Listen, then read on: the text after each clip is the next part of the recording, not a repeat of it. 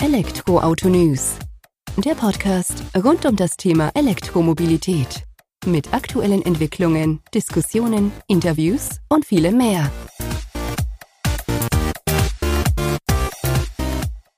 Servus und herzlich willkommen bei einer neuen Folge des Elektroauto-News.net Podcast. Ich bin Sebastian und freue mich, dass du diese Woche wieder eingeschaltet hast, wenn wir uns mit dem Thema E-Mobilität beschäftigen. In der aktuellen Folge habe ich Max Brandt zu Gast, seines Zeichens einer von drei Geschäftsführern von Flexi Charge, einem Unternehmen, welches in Dänemark, Kopenhagen gegründet wurde und sich ja, mit einem ganz spannenden Thema in, äh, auseinandersetzt, dem intelligenten Lade- und Energiemanagementsystem im Haus bzw. im Unternehmen in Verbindung mit Batteriespeicher, Photovoltaikanlage und vor allem Elektroauto. Im gemeinsamen Gespräch führt ein wenig aus, was das Unternehmen sich so gedacht hat, mit was das Startup auf dem Markt durchstartet und wie man seinen Teil dazu beiträgt, die, Netz, die Netzstabilität in Dänemark, aber auch Deutschland hochzuhalten. Von daher sehr spannendes Gespräch, wie ich finde. Geht direkt rein. Viel Spaß beim Zuhören. Servus Max, vielen Dank, dass du heute die Zeit nimmst, dass wir uns ein wenig über euer Unternehmen Flexi Charge unterhalten. Und ja, bevor wir da über das Unternehmen oder bevor du ein paar Worte über das Unternehmen verlierst, verlier doch ein paar Worte zu deiner Person und wie du so in die Welt der E-Mobilität reingezogen wurdest. Ja, vielen Dank, dass ich heute hier sein darf. Ähm, mein Name ist Max Brandt. Ich bin seit dreieinhalb Jahren circa in der E-Mobilität. Ich bin ähm, nach Kopenhagen gekommen, habe da mein Masterstudium begonnen und während meines Masterstudiums dann einen Werkstudentenjob äh, bei FlexiCharge angefangen, bei der Firma, die ich auch heute vorstellen möchte. Und zwar im Produktmanagement, habe bevor, davor keinerlei äh, Berührungspunkte mit der E-Mobilität gehabt, fand das allerdings einen, einen sehr spannenden, spannenden Bereich, gerade insbesondere äh, durch diese Vernetzung von dem Thema Energie, Energiewandel und dann eben auch die Mobilität und den Mobilitätswandel, dass das praktisch beides so zusammenkommt. Und ähm, ja, bin jetzt seit drei Jahren dabei, viel gelernt. Ist eine sehr komplexe Industrie mit ganz, ganz vielen unterschiedlichen Spielern und da musste man sich erstmal zurechtfinden. Aber ja, mir bringt es sehr, sehr viel Spaß und ähm, man kann auf jeden Fall viel lernen und ich habe bei Weitem auch noch nicht ausgelernt. Bei FlexiCharge vielleicht noch einmal kurz, bin ich seit Anfang des Jahres äh, mit ins Gründerteam auch aufgenommen worden und ähm, verantworte als einer der drei Geschäftsführer unser ähm, Operation-Bereich, also verantworte unsere strategischen Prozesse und Abläufe und dann eben auch Projekte mit Kunden. Ja, sehr spannend. Also vielen Dank erstmal für die Einblicke und ich finde es auch immer schön zu sehen, auf welche unterschiedliche Art und Weise man dann eben doch in die Welt der E-Mobilität gesogen oder gezogen werden kann. Äh, Flexi Charge hattest du jetzt noch nicht so ausgeführt sozusagen. Kannst du dazu noch ein paar Worte verlieren, was ihr genau macht? Genau, wir beschäftigen uns mit dem Thema Last- und Energiemanagement und bieten dafür eine voll integrierte Plattform an, die so gesehen beides liefert. Also zum einen intelligentes Laden im Sinne von, wann lade ich meine Fahrzeuge und im zweiten Schritt dann, mit welcher Energie lade ich meine Fahrzeuge. Also wann steht PV-Energie zur Verfügung und dort vernetzen wir im Grunde alle ähm, einzelnen Module in einer Ladeinfrastruktur, angefangen von der Ladestation und dem Backend zur Abrechnung, aber eben auch dann beziehen wir den Gebäudeverbrauch mit ein, können Solar und PV mit einbeziehen und ähm, eben auch Batteriespeicher und das so gesehen zu einem Gesamtsystem vernetzen. Das ist letzten Endes das, was wir auf lokaler Ebene machen und darüber liegend ist dann unsere Plattform, eben dafür da, auch verschiedene Infrastrukturen miteinander zu aggregieren und dann über diese Aggregation von vielen Infrastrukturen und vielen Fahrzeugen auch eben aktiv am, an der Netzstabilisierung teilzunehmen durch verschiedene Services, die jetzt in der Zukunft äh, auf unserer Plattform zu finden sein werden. Das heißt, ihr seid sowohl im Hard- als auch im Softwarebereich unterwegs. Wenn ihr da diese Vernetzung im Haus vornehmt oder seid ihr eine reine Softwarelösung, kannst du das noch ein wenig vielleicht für uns ausführen? Ja, wir als Unternehmen verstehen uns schon als reines Softwareunternehmen. Allerdings ähm, sind wir auch ein Stück weit auf eine Hardwarelösung angewiesen. Das heißt, wir haben eine Hardware-Gateway, wie wir das nennen, die dann lokal auch verbaut wird und die einzelnen Komponenten, die ich eben schon beschrieben habe, eben vernetzt und ähm, die Daten dort aggregiert und dann auch einen Teil der Optimierung tatsächlich lokal vornimmt. Und darüber liegend ist dann unsere klassische Cloud-Software oder Cloud-Plattform, wie man das auch von anderen Unternehmen kennt. Ähm, das Hardware-Modul stellen wir nicht selber her, sondern das beziehen wir von einem Hersteller und das ist eigentlich mal eine klassische IoT-Gateway. Also Hardware am Rande und der, der Hauptentwicklungsteil liegt bei uns in der Software. Und wenn du jetzt sagst Software, also du hattest ja schon umrissen, hauptsächlich eben auch so im, ich sag mal, im Kundenbereich, also bei ähm, Einfamilienhäusern oder so, wo ich das eben mit reinbringen würde. Das heißt, ihr richtet euch gezielt an Privatpersonen oder bietet ihr das Ganze auch auf Unternehmensbasis an oder für Unternehmen sozusagen? Tatsächlich haben wir uns dazu entschieden, das ausschließlich für Unternehmen anzubieten. Ähm, das heißt, wir sind nicht im Home-Bereich tätig, sondern wie wir das nennen, im Destination Charging Bereich, das sprich vor Firmen, Hotels. Wir haben auch Supermärkte, ähm, die eben ein solches System benötigen. Und ich sag mal, ab vier Ladestationen ähm, bis hoch zu Hunderten von Ladestationen in einer Infrastruktur. Das ist so der Bereich, in dem wir spielen, auch gar nicht so sehr im öffentlichen Laden, weil dort eben die Standzeiten auch recht kurz sind, sondern wir fokussieren uns wirklich auf die Infrastrukturen, wo viele Elektroautos laden müssen und wo eben auch die Standzeiten so lange sind, dass ich eine Wahlmöglichkeit habe, wann kann ich die Fahrzeuge bestmöglich laden. Wo wir mir wahrscheinlich beim zweiten Punkt sind, den du vorhin angerissen hattest, diese Aggregation der Daten auf der Plattform mit besonders vielen Fahrzeugen. Das ergibt natürlich auch nur Sinn, wenn ich dementsprechend viele Ladepunkte habe. Deswegen geht es wahrscheinlich erst ab vier Ladepunkten dann auch los. Genau, genau so. Und dann, je größer die Infrastruktur ist, desto höher oder so, je schneller kommt man eben auch in Schwierigkeiten, sage ich mal, wenn man kein System einsetzt, wie wir das jetzt anbieten, ähm, weil dann vielleicht schon die verfügbare Netzanschlussleistung gar nicht ausreicht, um die Fahrzeuge alle gleichzeitig zu laden. Und ähm, da fängt es ja im Grunde erst an, sage ich mal, auch ein Stück weit Spaß zu machen, damit rumzuspielen. Was kann ich eigentlich wie verändern, um das Laden entweder schneller, günstiger oder eben auch CO2-ärmer oder sogar CO2-neutral betreiben zu können. Da hast du recht. Also erst wenn die Skalierung dann eintritt auf höherem Maß, dann sieht man ja auch die Auswirkungen sozusagen noch besser. Und Jetzt kann ich mir aber vorstellen, dass dann nicht jedes Unternehmen so juhu und offen dafür ist. Das ist ja auch ein Produkt oder ein Thema, was man wahrscheinlich dem Markt auch erstmal näher bringen muss, weil ist vielleicht nicht ganz so ersichtlich, dass es sinnvoll ist, auf eine Lösung wie eure von Flexi Charge zurückzugreifen. Ähm, ihr bedient jetzt aktuell nur den dänischen Markt oder seid ihr auch schon in Deutschland aktiv? Und falls ja, seht ihr da auch irgendwie eine Schnittmenge oder auch Unterschiede sozusagen von den Zielgruppen? Ja, vielleicht zu dem ersten Punkt. Ähm, das haben wir ganz klar so gesehen, die letzten zwei Jahre. Dieses Jahr hat sich das etwas gewandelt. Also äh, vor zwei Jahren haben wir versucht, Unternehmen von diesem Problem zu erklären und die Unternehmen haben gesagt, so ja, das ist vielleicht etwas für die Zukunft. Heute ist das ein bisschen anders, zumindest in für Unternehmen, die eben schon eine größere Infrastruktur haben, weil die eben in diese Probleme reinlaufen sich eine Ladeinfrastruktur aufbauen und dann feststellen, dass die Fahrzeuge nicht so geladen werden, wie sie es eigentlich brauchen. Das heißt, das hat sich ein Stück weit gewandelt. Ich meine, das ist eine Problemstellung, die wir bearbeiten, die einem vielleicht gar nicht so bewusst ist, bevor man sich wirklich intensiv mit der E-Mobilität beschäftigt und sich dann da auch genauer mit auseinandersetzt. Von daher, da haben wir wirklich gemerkt, dass sich das dieses Jahr gewandelt hat. Und ja, zu, zu unserem Kernmärkten, das sind, äh, wie du richtig gesagt hast, Dänemark und Deutschland. Das liegt auch ein Stück weit daran, dass wir in Dänemark gegründet sind, dass wir das als ein ähm, Hauptmarkt auch momentan sehen.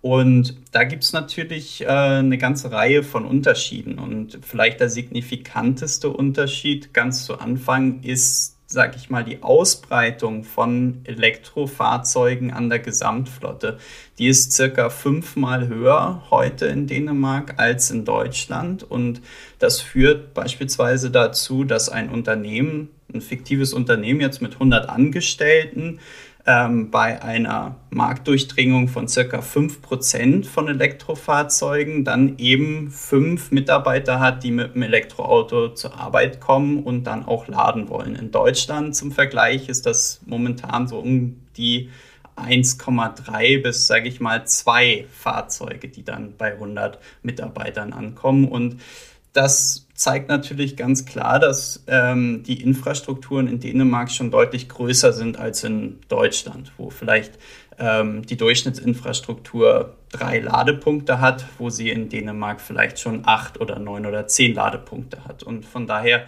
gibt es da eine ganze Reihe Unterschiede, eben auch, ähm, wie weit das Land, sage ich mal, sich schon mit den neuen Gegebenheiten der Elektromobilität auseinandersetzen musste und da vielleicht auch Lösungen schon gefunden hat. Ich finde es vor allem spannend, wie du es jetzt eben darstellst, dieser Unterschied Dänemark-Deutschland, das ist ja bekannt, dass dort der E-Anteil schon äh, deutlich höher ist, zumindest prozentual natürlich betrachtet, absolut. Äh, brauchen wir ja nicht drüber reden, dass da Deutschland die Nase vorne hat. Aber das ist ja nicht entscheidend, sondern ihr müsst es ja auf Unternehmensebene betrachten und da habt ihr natürlich höhere Skalierungseffekte dann auch wieder in Dänemark. Und ähm, jetzt hast du zum Ende hin angesprochen, dass die Länder sich da auch, wahrscheinlich auch die, ich sag mal, Einwohner dort in den Ländern sich unterschiedlich auf das Thema einlassen oder einstellen. Habt ihr da auch entsprechende Erfahrungen gemacht, dass das jetzt, ich sag mal, durch die höhere Verbreitung, durch den höheren Anteil in Dänemark einfacher ist, euer Produkt an den Mann, an die Frau zu bekommen? Oder seht ihr da gar keinen Unterschied zu Deutschland? Ich würde sagen, es gibt einen ganz signifikanten Unterschied und das ist der Digitalisierungsgrad. Also Dänemark ist einfach Deutschland in der Digitalisierung, würde ich mal sagen, mindestens vier, fünf Jahre voraus. Das fängt bei einer EID, die jeder Bürger in Dänemark, die jedes Unternehmen hat, an. Und ähm, ich habe wirklich gestaunt, als ich nach Dänemark gezogen bin und gesehen habe, wie viele Prozesse einfach digitalisiert sind. Und damit verbunden ist beispielsweise, du hast das so ein bisschen an, angesprochen, beispielsweise die Bereitschaft, auch ähm, Geschäftsmodelle zu akzeptieren und Geschäftsmodelle zu verstehen, die eben nicht auf einer Einmalzahlung basiert, sondern wie so viele Software-Dienstleistungen heute über einen Service, über eine Servicegebühr, die eben monatlich abgerechnet wird. Da sehen wir einen großen Unterschied, wo es in Dänemark tatsächlich in die Richtung geht, ähm, dass unsere Kunden lieber gar keine Einmalgebühr haben und dafür eine höhere monatliche Gebühr. Wohingegen, wenn wir in Deutschland und Kunden die Lösung vorstellen, als allererstes die Frage kommt, warum kann ich dafür nicht einmal zahlen? Ich möchte dieses monatliche nicht. Und da ähm, sieht man vielleicht auch kulturell bedingt Unterschiede, ich weiß es nicht, aber ähm, ich glaube, man kann es auch ein Stück weit einfach an der Digitalisierung festmachen und das zieht sich eben durch, durch verschiedene Bereiche tatsächlich, die uns dann auch tangieren. Das heißt, ähm, ja, da seid ihr einfach auch einfacher und äh, für euch simpler dann das Produkt an den Mann, die Frau dort zu bekommen, weil einfach schon die Bereitschaft da ist für euer Modell dann auch zu zahlen, weil soweit ich es jetzt sehr verstanden habe, FlexiCharge berechnet dann auch monatlich eben eine Abogebühr vergleichbar zu Netflix und Co. Genau so. Genau, wir haben eine Einmalgebühr für die Hardware, die wir auch versuchen so gering wie möglich zu halten und dann eben einen monatlichen, äh, eine monatliche Gebühr, die sich an der Größe der Infrastruktur und den genutzten Services dann äh, bemisst. Und kann man das ein wenig einordnen, wenn wir jetzt mal von vier Ladepunkten reden? Äh, bewegen wir uns da bei 50 Euro im Monat oder geht das deutlich höher? Weil irgendwo muss sich das Ganze ja dann auch, ich sag mal, widerspiegeln, rechnen dann für das Unternehmen, äh, dass die Kosten da nicht extrem ausufern. Wobei der Nutzen ja natürlich vorhanden ist für das Unternehmen, aber irgendwo muss ja die Kosten-Leistungsrechnung dann ja auch vorhanden sein. Kannst du da Zahlen nennen oder ist das immer von Fall zu Fall sehr speziell? Nein, absolut. Das, das, das muss ich rechnen. Und wir sind ja noch ganz am Anfang mit dem, mit eigentlich allem, was wir machen. Und viele der guten Ideen, die wir haben für die Zukunft, wo dann auch das Einsparungspotenzial jetzt in den operativen Kosten viel, viel geringer, viel, viel höher sein wird in der Zukunft, ähm, das können wir ja noch gar nicht bieten aus, aus unterschiedlichsten Gründen. Und von daher ähm, sind wir auch daran bedacht, eben mit einem geringen Einstiegspreis ranzugehen und unsere Lösung so mal als groben Richtwert kostet in etwa 2 Euro pro Ladepunkt pro Monat. Also wir sprechen wirklich nicht von, von viel ähm, und also sind deutlich unter den 50 Euro, die du gerade genannt hast für vier Ladepunkte. Ja, definitiv eine Ansage. Also das 2 Euro im Monat, wenn das jetzt auch nur die Benchmark ist, wenn es 5 sind, ist das ja auch noch alles handelbar und man hat ja einen gewissen Mehrwert dafür. Aber bei Abo-Modellen, ihr sagt mal, kommt ja auch immer auf die Ansichtssache drauf an, was man dann für ein Feature oder Vorteil dann sozusagen mitbringt. Aber da seid ihr ja schon mit dabei. Ihr habt jetzt, glaube ich, auch schon erste Testprojekte gestartet mit EnergyNet in Dänemark. Kannst du dazu ein paar Worte verlieren, wie das verläuft und was für Erkenntnisse ihr daraus zieht? Ja, da haben wir gerade angefangen letzten Endes mit. Das ist eben der zweite Teil, der über unsere Plattform, über in der Zukunft eben viel, viel stärker auch kommen soll. Und das ist eben die Aggregation verschiedener Ladeinfrastrukturen über unsere Plattform. Und dann vermarkten wir, oder es ist der Plan letzten Endes, die Flexibilität ähm, an der Netzlast durch diese Ladeinfrastrukturen zu vermarkten. Also ich will das mal ein bisschen veranschaulichen, weil es vielleicht jetzt ein bisschen kompliziert klingt. Ähm, es geht letzten Endes darum, dass wir dadurch, dass die Fahrzeuge lange stehen, ein Stück weit entscheiden können, wann sollen diese Fahrzeuge geladen werden. Und das bietet eine gewisse Flexibilität. Nun ist es ja so, dass mit erneuerbaren Energien im, im Netz ähm, die Strommenge im Netz sehr, sehr schwankend ist und ähm, die Netzbetreiber gewisse Flexibilitäten vorhalten müssen, um auf diese Netzschwankung zu reagieren. Und diese Flexibilität, die können wir letzten Endes den Netzbetreibern über die Ladeinfrastruktur geben. Und ähm, werden dafür letzten Endes bezahlt und den Großteil von dem Geld, was wir dann vom Netzbetreiber bekommen, den können wir eben wieder an unsere Kunden zurückgeben und haben dann letzten Endes eine Win-Win-Situation, wo sowohl das Netz ausbalanciert wird und ähm, unser Kunde dann eben auch einen monetären Vorteil dadurch hat. Ich will nur dazu sagen, dass wir da aber auch noch am, am Anfang stehen und ähm, ja jetzt gerade mit dem ersten Testprojekt äh, erst beginnen. Jeder fängt mal klein an sozusagen, aber ist ja schön, dass ihr da auch jetzt die Möglichkeit habt, das dann sozusagen im, im Feldtest dann auch in, zu Erfahrungen zu sammeln und dann zu äh, Feinschliff zu betreiben, wie man das Produkt weiterentwickeln kann. Ähm, aber für mich zu Verständnis, dass ihr koppelt äh, EnergyNet jetzt nicht an ein Unternehmen ran sozusagen, sondern es besteht später die Möglichkeit, wenn jetzt 100 Unternehmen eure Plattform nutzen, diese 100 Unternehmen dann auch zu steuern, um dann eben diese Stabilität zu geben. Weil mit vier Ladepunkten alleine jetzt mal, um vom Minimalbeispiel auszugehen, habe ich natürlich nicht so den riesen Einfluss auf die Flexibilität. Ja, absolut. Also ähm, das kommt immer darauf an. Es gibt unterschiedliche Flexibilitätsprodukte, die gehandelt werden. Und Energienet jetzt als Beispiel in Dänemark ist letzten Endes der äh, Verteilnetzbetreiber, der nur diesen Markt dafür bereitstellt. Und ähm, das fängt, sage ich mal, ab 300 Kilowatt an Flexibilität, die man für Minimum eine Stunde lang bereithalten muss, an, ähm, geht aber für einige Produkte auch erst ab 1 Megawatt los. Und um 1 Megawatt Flexibilität anzubieten, brauche ich eben schon eine große Anzahl an Ladestationen. Also wir sprechen da von einigen hundert Ladestationen um eben überhaupt an diesen Märkten teilzunehmen. Das spricht, das kann jetzt keine einzelne Firma in der Zukunft mit ihrem eigenen Park selbstständig machen, sondern sie brauchen eben Aggregator und ähm, da wollen wir gerne einer von werden. Ja, aber dann bietet ihr ja schon einen sehr guten Ansatz sozusagen, wenn ihr da jetzt startet, das vorantreibt und da dann auch wächst und vor allem dieses Vernetzte ist ja dann, ich sag mal, der Schlüssel zum Erfolg, wenn ich es richtig verstanden habe, dass ihr verschiedene Unternehmen auf eurer Plattform zueinander bringt und dann dieses Angebot eben auch entsprechend vermarkten könnt. Genau, und das soll letzten Endes erst der Anfang sein. Also ähm, das wurde hier auch in diesem Podcast schon einige Male angerissen, das ganze Thema bidirektionales Laden. Da geht das natürlich noch mal einen Schritt weiter. Das sprich, ich kann das Netz sogar aktiv stabilisieren, indem ich dem Netz Energie aus den Fahrzeugen zuführe. Das ist jetzt noch, sage ich mal, ein Stück weit Zukunftsmusik. Wir sehen jetzt gerade die ersten Hersteller von Fahrzeugen, die eben die notwendigen Protokolle dafür implementieren. Wir sehen auch ladestationsseitig, dass die ersten Ladestationen jetzt so langsam Richtung Markt kommen. Aber ich glaube, bis auch der regulatorische Rahmen etc. dafür da ist, da brauchen wir noch ein, zwei Jahre. Aber wir wollen gerne als Unternehmen eben immer auf der Höhe des technischen, des, des technisch Möglichen auch eben ähm, mit dabei sein ist ja wahrscheinlich auch notwendig, um dann am Markt eben entsprechend ja, platziert zu bleiben, positioniert zu bleiben und Rang, den man sich erarbeitet hat, dann auch zu vertreten. Von daher werden wir in Zukunft wahrscheinlich noch viel von euch hören.